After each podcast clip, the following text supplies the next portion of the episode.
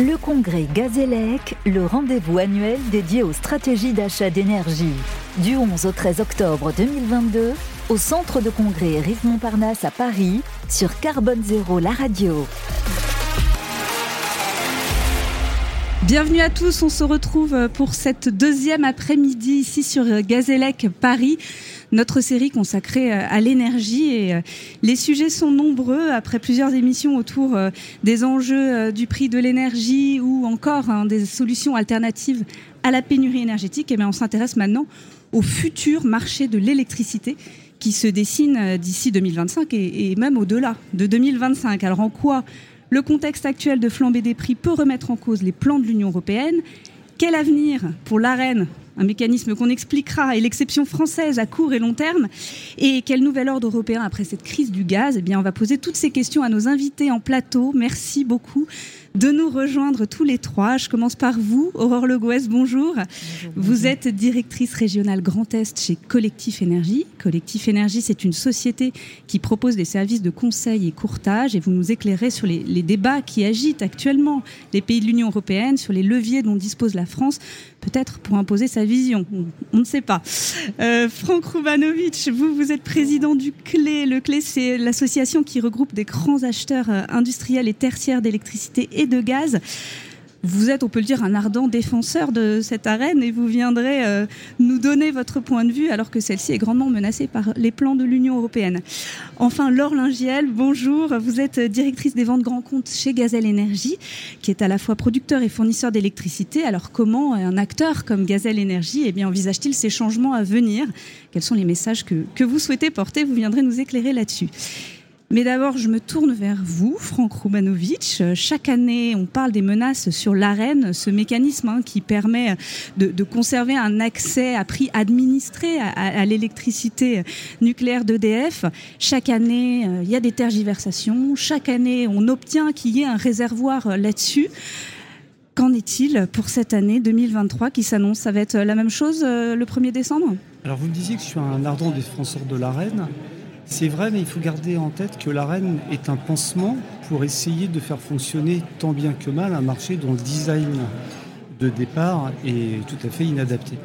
Donc j'en suis un défenseur pour autant qu'on ne mette pas en place quelque chose de plus efficace. Parce que l'un des problèmes qu'on rencontre avec l'arène, c'est que ces paramètres sont rendus inamovibles par des décisions qui émanent de la Commission européenne et ces paramètres sont inadaptés. Donc les paramètres, c'est le prix, c'est le prix et c'est la quantité d'arène à laquelle chaque entreprise a droit. Donc 42 euros le mégawattheure, c'est ça? Et puis euh, les 100 TWh, ça c'est le réservoir qui est disponible pour les entreprises. 120 cette année. 120 en 2022, mais pas en 2023. En 2023, tel que c'est parti, on retournerait à 100 TWh. Donc c'est pas, ça parle pas forcément beaucoup 100 TWh, mais grosso modo, ça veut dire que avec les conditions actuelles, chaque entreprise ne reçoit à peu près que les deux tiers de l'arène qu'elle espérait avoir. Alors c'était pas très grave quand l'arène était à 42 et le marché à 50 euros du mégawattheure. Quand l'arène est à 42 et le marché est à 500 ou à 1000, tout le monde demande de l'arène, j'imagine Non, mais tout le monde demandait déjà de l'arène. Mais simplement, l'impact de ne pas avoir assez d'arène est absolument catastrophique et peut euh, avoir des conséquences aussi simples que la fermeture d'une entreprise. Donc c'est un sujet qui est devenu absolument critique pour tous les acheteurs d'énergie. C'est un sujet critique. Euh, pour autant, on n'a toujours pas de visibilité sur 2023, si je me trompe. On attend là, dans le mois qui vient, de savoir le, niveau, le niveau d'arène qui sera accordé oui, c'est devenu une habitude que de connaître le niveau d'arène euh, quasiment dans les semaines qui précèdent. Enfin, en 2022, on a même battu un record puisqu'on a connu le niveau d'arène alors que l'année avait déjà commencé. Donc euh, si le gouvernement veut battre son record, il peut peut-être attendre le mois de février. Donc voilà, je vous avoue qu'on est un peu dans l'incompréhension de ces délais euh, toujours euh, plus longs pour prendre des décisions. Vous aimeriez que ce soit plus tôt, à l'été, en septembre C'est parce qu'on parle de, ces fameux guichets à Rennes. il y a une époque où on se disait qu'on pouvait en avoir plusieurs dans l'année. Les contrats qu'on a avec nos fournisseurs, en général, nous imposent d'avoir signé le contrat avant le 31 octobre, faute de quoi on n'a pas d'arène pour l'année prochaine. Donc on aimerait qu'au minimum cette annonce se fasse avant le 31 octobre pour qu'on sache à quelle sauce on va être mangé. Évidemment, ce serait mieux si c'était en juin, je vous le cache pas. Et là, ça risque d'être compliqué puisqu'on est déjà le, 12 octobre, donc euh, on, va suivre, euh, on va suivre le sujet. Pour autant, cette arène, elle est menacée dans le contexte euh, européen, justement. Alors pourquoi et, du coup, que craignez-vous? Alors, elle n'est pas réellement menacée, elle est simplement à durée déterminée puisqu'elle va disparaître, mais ça c'est l'Europe qui l'a demandé, au 31 décembre 2025. Donc on sait qu'on aura de l'arène encore pendant trois ans, on ne sait pas combien on en aura. Et par contre, la vraie question, c'est qu'est-ce qui se passe au 1er janvier 2026 Qu'est-ce qui remplace l'arène Et comme on sait qu'il faut beaucoup de temps pour mettre en place des nouveaux mécanismes, on préfère commencer à y réfléchir tout de suite. Du coup, Aurore Le je me tourne vers vous. Qu'est-ce qu'il faut faire? Faut, faut, défendre l'arène faut essayer de la maintenir coûte que coûte euh, après ce 31 décembre 2025 alors pas forcément euh, maintenir euh, coûte que coûte et dans l'état actuel, hein, parce que je pense que c'est des discussions qu'on a déjà eues ensemble euh, à divers moments. le problème aujourd'hui, c'est l'absence de visibilité, et pour tout industriel, pas seulement industriel, hein, mais, mais pour, pour, tout le monde, fournisseurs. nous, en tant que conseil, c'est pareil, on nous demande toujours alors, alors qu'est-ce qui se passe? C'est un peu comme pour le plan d'aide. Qu'est-ce qu'il qui en ressort? Comment est-ce que moi, ça va m'affecter? Et donc, en fait, aujourd'hui, ces réponses, on les a pas. On entend 120 TWh, 49,50 euros du mégawattheure.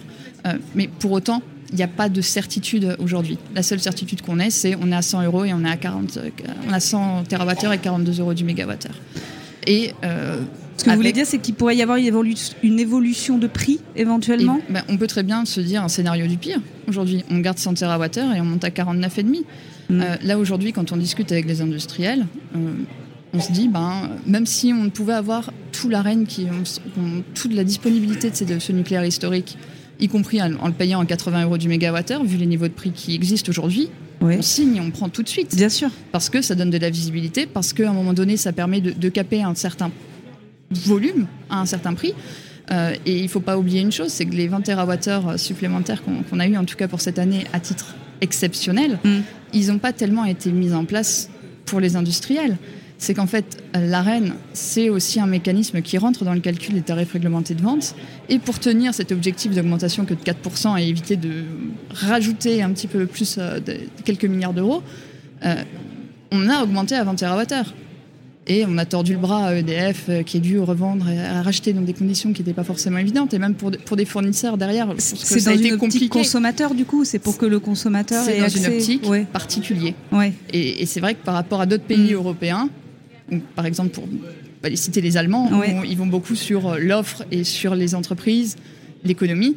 Ben, nous, c'est plus, on va réfléchir au particulier. Là, euh, quand on, quand on écoute un peu, euh, c'est on va protéger le particulier, les très grands groupes, les très gros électro-intensifs, mais il y a, beaucoup de, il y, y a toute une maille économique qui est entre les deux, et celle-là, elle est un petit peu oubliée.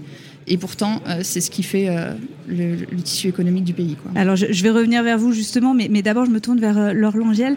en tant que fournisseur, vous, quelle vision vous défendez? J'imagine qu'il vous faut plus d'arènes oui, alors effectivement, hein, plus on aura d'arènes à 42 ou 49 euros du mégawattheure, plus on va baisser notre risque d'exposition crédit vis-à-vis des fournisseurs. Juste pour revenir sur, je ne prends pas la défense hein, d'EDF, mais juste pour expliciter pourquoi ça, ça prend autant de temps de décider entre 100, 110, 120.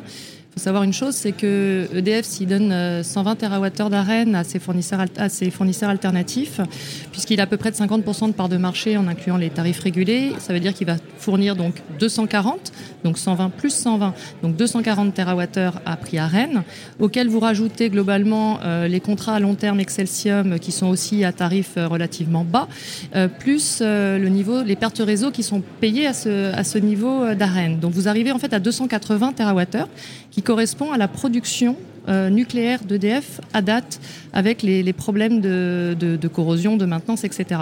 Donc il sera à perte? Donc ça veut dire qu'en fait, la vraie question, c'est EDF est-il déjà capable de fournir euh, la quantité d'arène qu'on lui demande et, euh, et, ensuite, euh, bah, s'il le fait, qu'est-ce qu'il lui reste en termes de revenus, même si le marché est très élevé.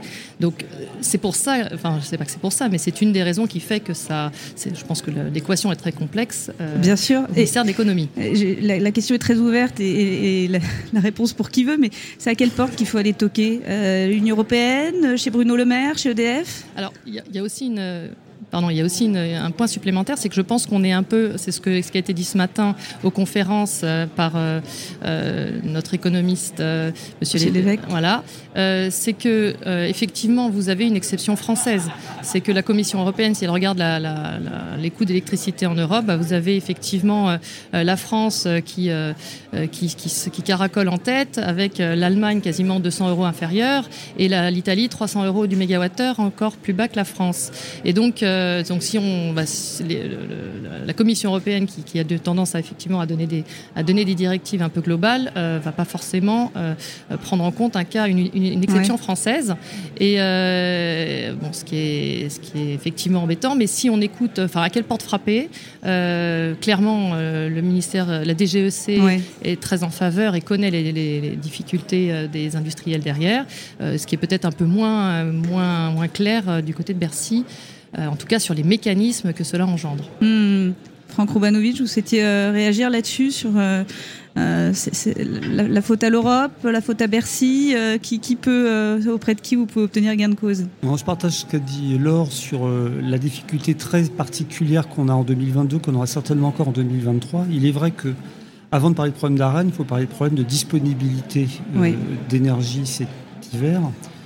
Et donc en particulier, je profite aussi de, cette, de ce moment pour passer un message de sobriété à tout le monde, que ce soit les entreprises ou les particuliers, parce que quel que soit le prix de l'électricité, on risque d'en manquer à certains moments cet hiver, physiquement. Mmh, bien sûr. Et ce sera absolument catastrophique pour nos entreprises. Voilà, une fois que j'ai dit ça, sur le, le niveau d'arène, en réalité, c'est tout le monde a une part de responsabilité. L'Europe, parce qu'elle a rigidifié le dispositif en ne permettant pas que les paramètres soient revus chaque année facilement. Euh, Bercy, parce que pour des raisons qu'on peut comprendre, euh, il souhaite maintenir une certaine euh, capacité financière chez EDF. Donc il n'y a pas de solution simple au problème. C'est pour ça que pour moi, au-delà du court terme, c'est vraiment une réforme globale du marché qui doit être envisagée. Et tout ce qui est dit autour de la renationalisation d'une partie d'EDF, est-ce que ça peut donner euh, une soupape euh, Ou c'est décorrélé euh Non, non, c'est pas décorrélé. La, la, nationalisation, c'est pas une fin en soi, c'est un moyen qu'a mm. trouvé l'État pour retrouver des marges de manœuvre euh, budgétaire auprès d'EDF, parce que si EDF lui appartient, il peut injecter, il peut. Enfin, voilà, il, a, davantage. Il n'a pas de compte, à, de compte à rendre à des actionnaires.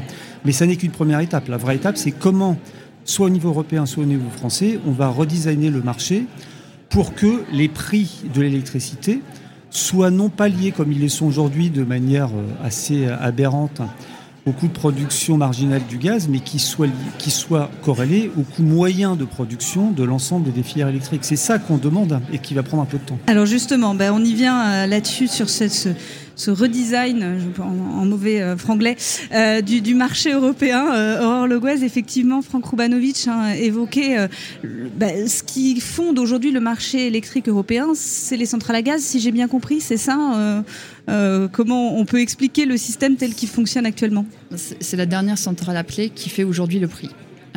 et donc du coup, là, le, plan hein, au niveau de, de l'Union européenne, c'était de caper un petit peu ces rentes des unités de production euh, au niveau inframarginal, donc du nucléaire, euh, de, du renouvelable, qui, elles, aujourd'hui, ne produisent moins de de production. moins de coûts de production. Mm.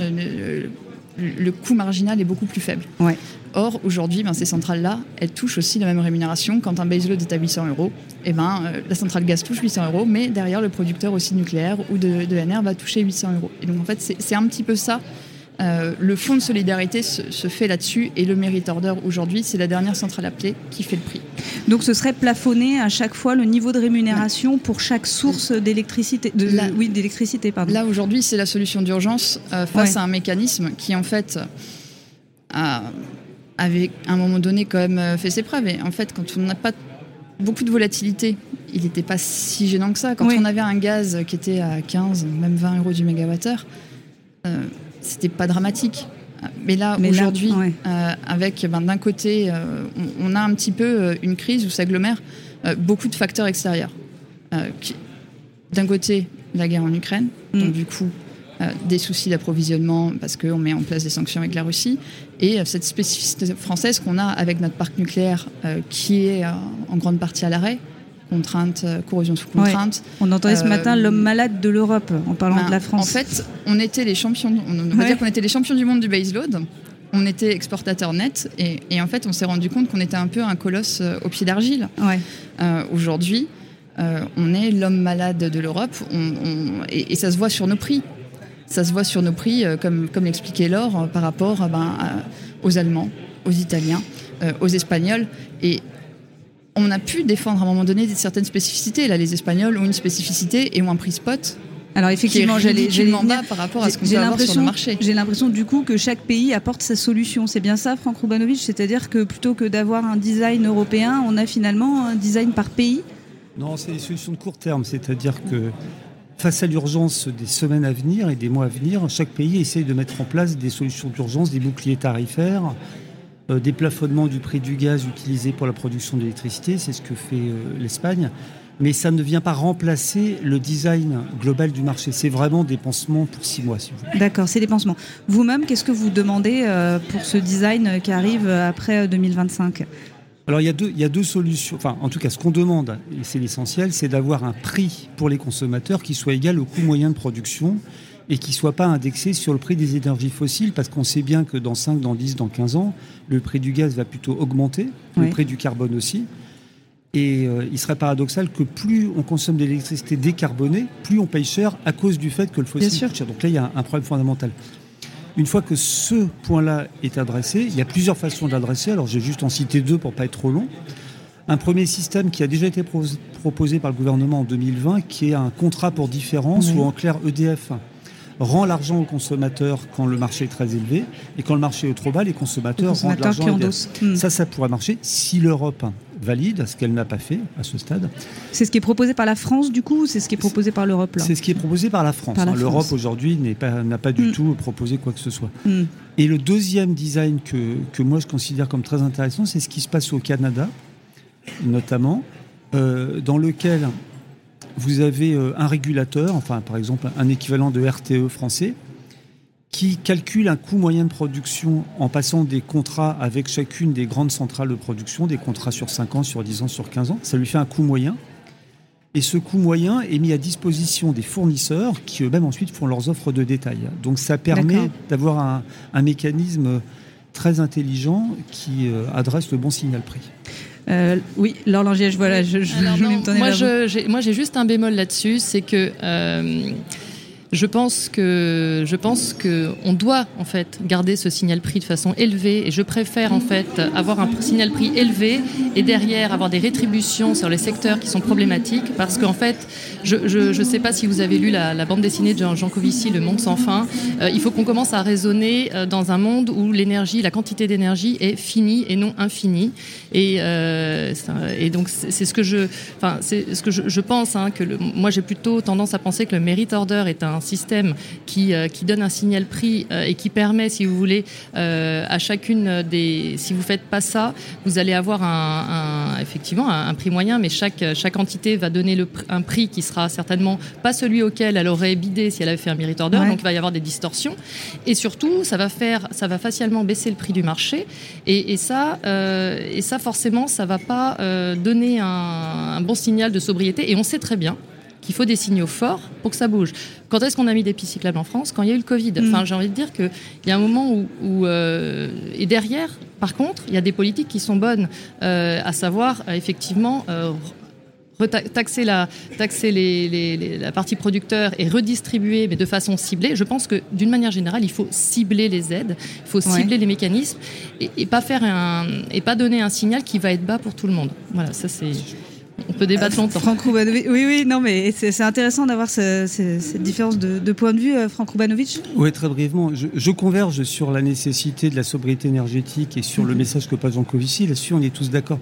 Le problème, c'est que quand vous avez un prix qui est indexé sur le prix du gaz, vous avez une volatilité qui fait que le prix va passer du simple au décuple, multiplié par 50, redescendre, remonter.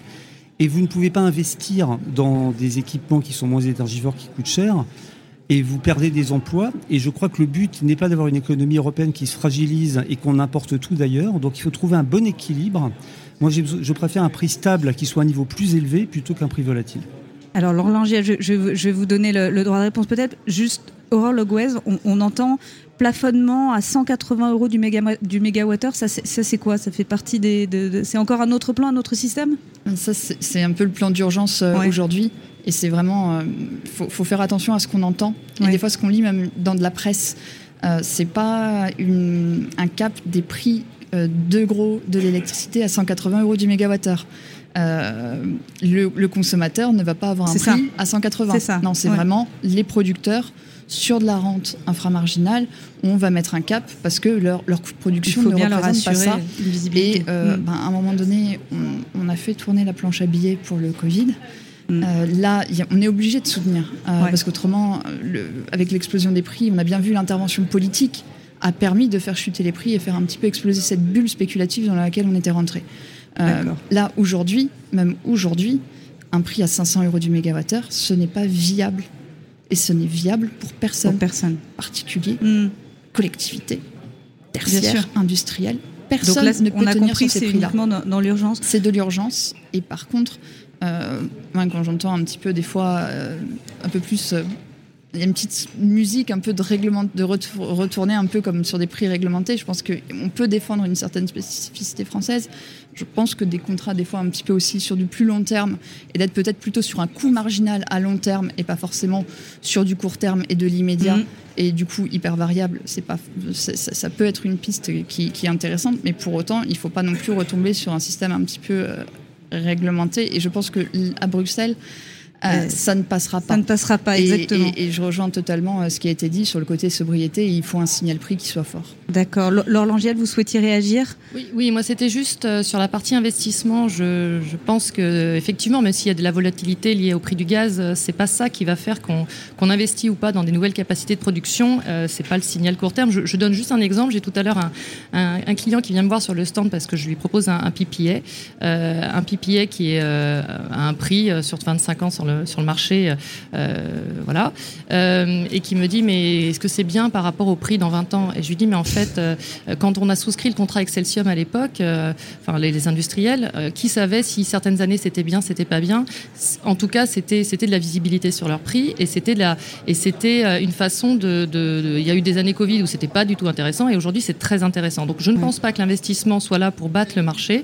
Je pense qu'il est là pour donner d'autres, un autre, une autre façon d'acheter, et y compris euh, enfin, sur, sur des centrales, c'est la même chose. Le signal court terme ne va pas aider à l'investissement. Le maître mot visibilité, donc Aurore Le Ça me permet de rebondir parce qu'en fait, maintenant, quand on discute aussi, hein, euh, nous, avec des clients, avec des prospects, que ce soit industriels ou du tertiaire, ce qu'on demande, ce qu'ils demandent, c'est de, de, la visibilité. C'est mm. pas de, de, faire le, le, coup du siècle demain. C'est de se dire, ben, est-ce que ce prix me permet demain de pouvoir produire? Est-ce que ce prix demain me permet de vivre? Et d'investir peut-être et, justement, pour vivre, il faut aussi à un moment donné investir. Voilà, celui qui n'investit pas, bah, malheureusement, à un moment donné, il finit par disparaître. Donc c'est, on va dire, c'est pas forcément. Et plus personne ne, dit euh, on va retrouver des prix à 20 ou 30 euros. Ou ça, plus personne n'y croit. On n'y croit pas, en tout cas pas, pas dans l'immédiat. Mais de se dire, si au moins on peut casser cette volatilité, parce que c'est 250% de volatilité, 300% de volatilité cette année. Enfin, c'est pas quelque chose qui est, tenable et qui est, qui est, viable pour, pour, un industriel. Pour conclure, Franck Roubanovic, c'est ça l'objectif là actuellement, casser la, volatilité, euh, que ce soit 2023 ou post-2025 Oui, vraiment. C'est avoir un prix qui soit euh, relativement stable pour qu'on puisse s'organiser, euh, gérer notre, notre, nos entreprises. C'est vraiment essentiel. Merci à tous les trois. Merci pour cet éclat. Laure Languette, vous souhaitez. moi, j'avais juste un, vœu pieux pour, euh, pour 2023, hein, au-delà de 2025. Pour 2023, il y a, les mécanismes ne sont pas encore décidés. Euh, si jamais 100 TWh sont, sont, sont donnés et si, euh, si la DGEC ou, Bercy réfléchit à des systèmes de, de rétrocession de, bénéfices à, aux enfin aux clients qui auraient vraiment du mal à, passer cette période-là, je, voilà, je dis juste qu'il faudrait qu'on capitalise sur ce qu'on a fait, c'est-à-dire qu'on a mis des méthodes en place, notamment l'AREN Plus l'année dernière, certes tardivement, mais au moins on l'a fait. Les fameux 120 TWh, oui. même si c'est pas 20. En tout cas, ils ont été ciblés de façon à faire un bouclier tarifaire et à, baisser le prix des consommateurs qui payaient le plus. Et j'aimerais qu'on capitalise sur ce genre d'expérience plutôt que de sortir une nouvelle euh, méthode euh, qui va risque d'être difficile à mettre en place. Mais celle-ci, au moins, avait eu l'avantage de protéger les consommateurs les plus exposés. Donc capitaliser à gaz. Voilà, et rassurer le marché. C'est compliqué pour tout le monde. On a compris que tout le monde a, besoin d'être rassuré. Bah, écoutez, merci à tous pour, pour ces éclairages. Ça augure effectivement pas mal de discussions sur, sur Gazélec 2023, peut-être l'année prochaine. On verra, on se donne, on se donne rendez-vous pour savoir comment ça, ça aura évolué. En attendant, on a rendez-vous bah, dans quelques minutes pour parler de, de la source d'énergie qui, pour l'instant, n'a pas été abordée alors qu'elle revient en grâce et on compte dessus. C'est bien évidemment le nucléaire. On, accueillera bientôt Ludovic Dupin, qui est directeur d'information de la SFEN, voilà, et qui viendra répondre à nos questions euh, sur pourquoi la, la machine est bloquée là-dessus, sur le nucléaire. Grande question. Merci à tous les trois. Voilà, je vous dis à tout de suite. Merci Blandine. Merci beaucoup. Le congrès Gazélec, le rendez-vous annuel dédié aux stratégies d'achat d'énergie. Du 11 au 13 octobre 2022, au centre de congrès Rive Montparnasse à Paris, sur Carbone Zéro, la radio.